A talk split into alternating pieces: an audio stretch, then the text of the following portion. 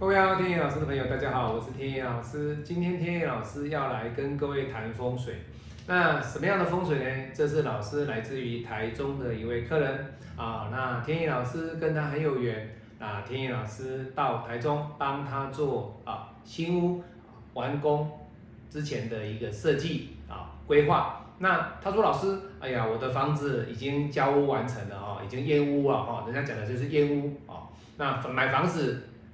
盖完之后，建商一定会约一个时间跟您做一个验屋的动作啊。那验屋完成之后呢，这个房子就正式准备交屋啊，交到您手上。那今天天一老师啊，到了他的一个新家啊，来帮他做一个房间啊，以及内部还有整体的一个格局上的一个堪舆啊，来一个规划啊。那还有一些他在啊整个房间或者是客厅。厨房的一些动线上的一个问题，来跟他做一个分享啊，顺便也在这边跟大家做一个分享哦。好，那各位看得到他的一个房子哦。第一个点，他问天意老师说：“老师，哎呀，我们家的电梯哦，出来之后呢，我们的这一户哦，左边的两户跟右边的两户呢，那形成了门对门，那这样有没有什么影响哦？那第一个门对门的影响性啊，我先跟各位分享，就是说门。对门，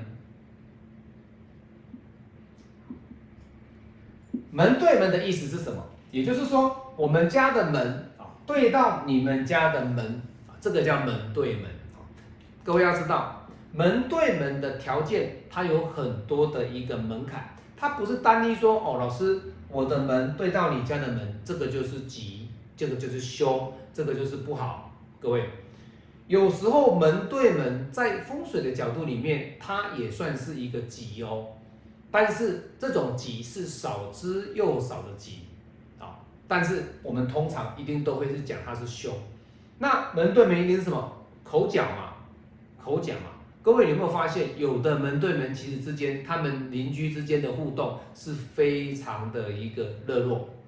各位，这是有的，天意老师看过，所以门对门来讲，你不能说老师门对门，它就是凶，它就是不好，不会。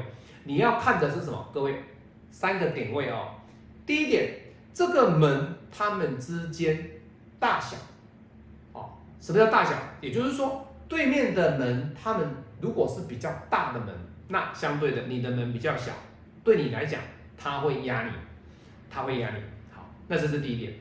第二点。门对门之间的一个距离啊，如果这个门对门之间它的距离，它有构成门对门的一个煞气，或者是门对门的一个凶，那这就成为标准的口舌煞。好，那第三点呢，门对门之间呢，必须要看对方的门帘以及它的挂的一个饰品。各位你要知道哦。你看中国大陆很多人会在家里面外面挂一些什么招财物啊、哦镇煞物啊，有没有？有，非常多。那因为在中国大陆的一些风水老师都会给一些客人哦啊来挂一点什么样的东西在你家的门外哦，什么五帝钱之类的哦，刀剑之类的哦，能够避煞啦哦，还有什么呃八卦镜啊，各位有什么山海镇啊？很多很多，就是挂一些有的没有的。那我要跟各位讲，如果是有这样的情况之下，你的门对门对你来说，它就会有影响，它就会有影响。所以这三个条件的情况之下，如果它有构成，那这种门对门就算是你要注意的地方。当然，它可不可以破解？当然是可以破解啊。只是说这种门对门对你来讲，其实是天意老师要让你。不要去烦心，不要去烦心。为什么？因为你买的是新屋，这是第一点啊，新屋。第二点，你的房子对面的一个数值，其实他们没有很 low 啦。各位，为什么？各位看，这个是在台中的一个公寓大厦哈，那基本上住在里面的人，其实没有什么怪力乱神的这种想法。所以天意老师讲的那些条件，基本上。门对门的问题不会发生，不会发生。好，那第二点我们来看的是什么？第二点我们来看的就是在这次刊展里面呢，它比较 focus 的点就是，各位看到这张相片是，它是直接门打开直接就穿堂，而且这种穿堂是标标准准的穿堂煞。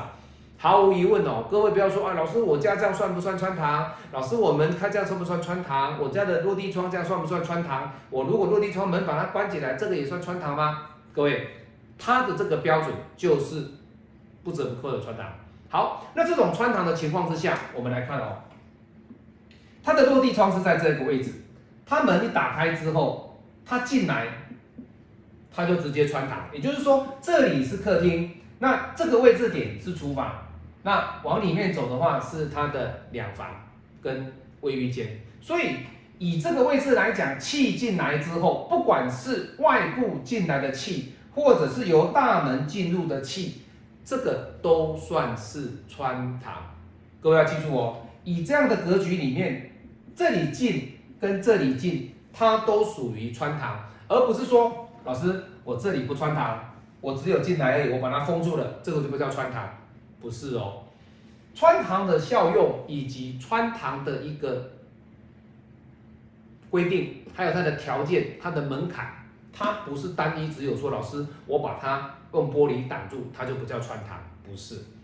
你挡，各位，玻璃关着啊，那我告诉你，你这一块就不用做了，因为你外面有阳台啊，那你玻璃都关着的话，我说老师，那这样子是不是代表说我都不用开了？那请问，建设公司给你的这块阳台的意义在哪里？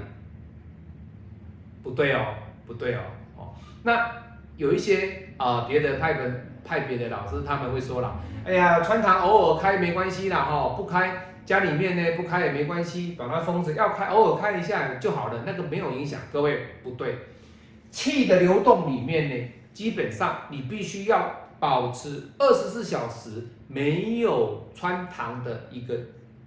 效用，如果说你在某个时间点你的气有流掉，那各位这种气它基本上它叫不聚气。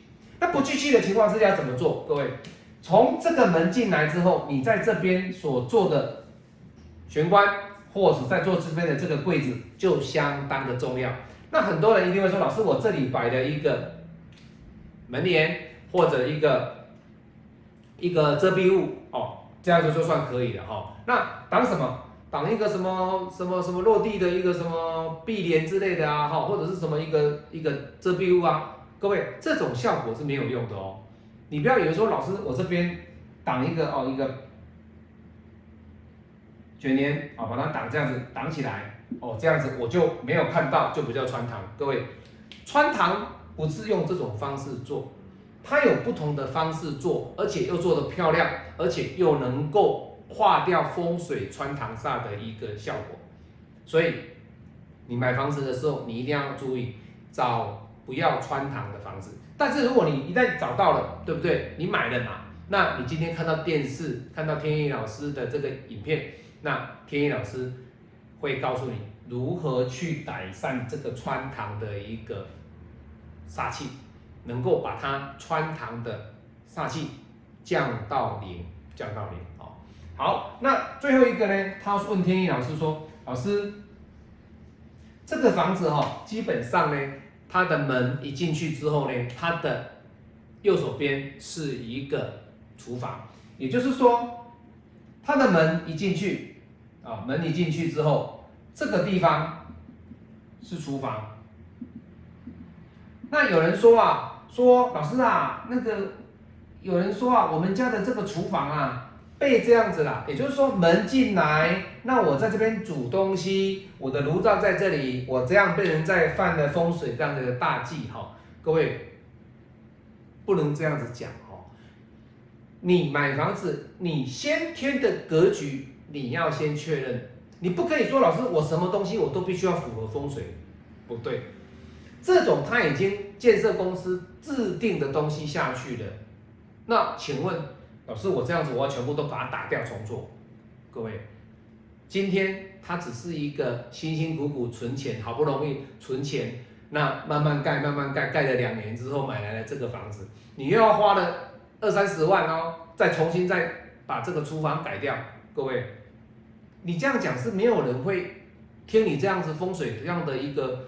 这个这个这个这个这个什么不好哦，就把它改掉。各位，不可以让客人多花太多的钱在这样的一个房子上。为什么？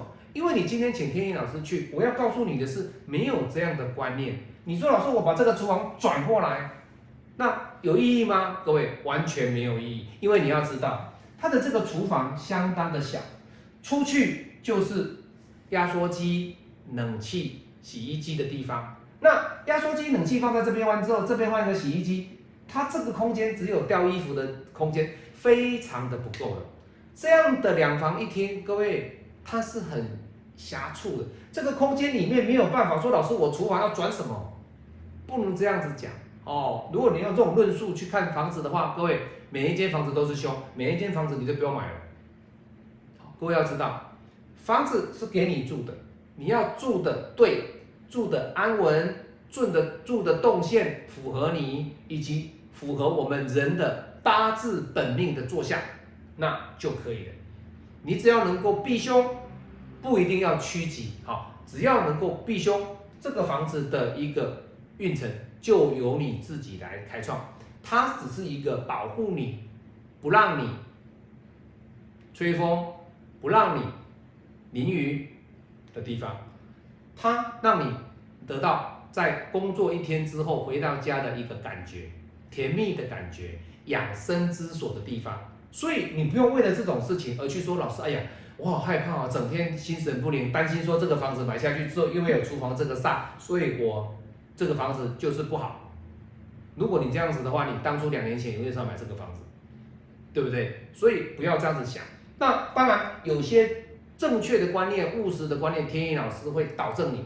好，那当然，你听别人这样娱乐的风水讲啊，哎呀，厨房哦有尖尖角角壁刀啊，这个就是壁刀煞。各位胡说八道的东西不要听了，不要听了哦。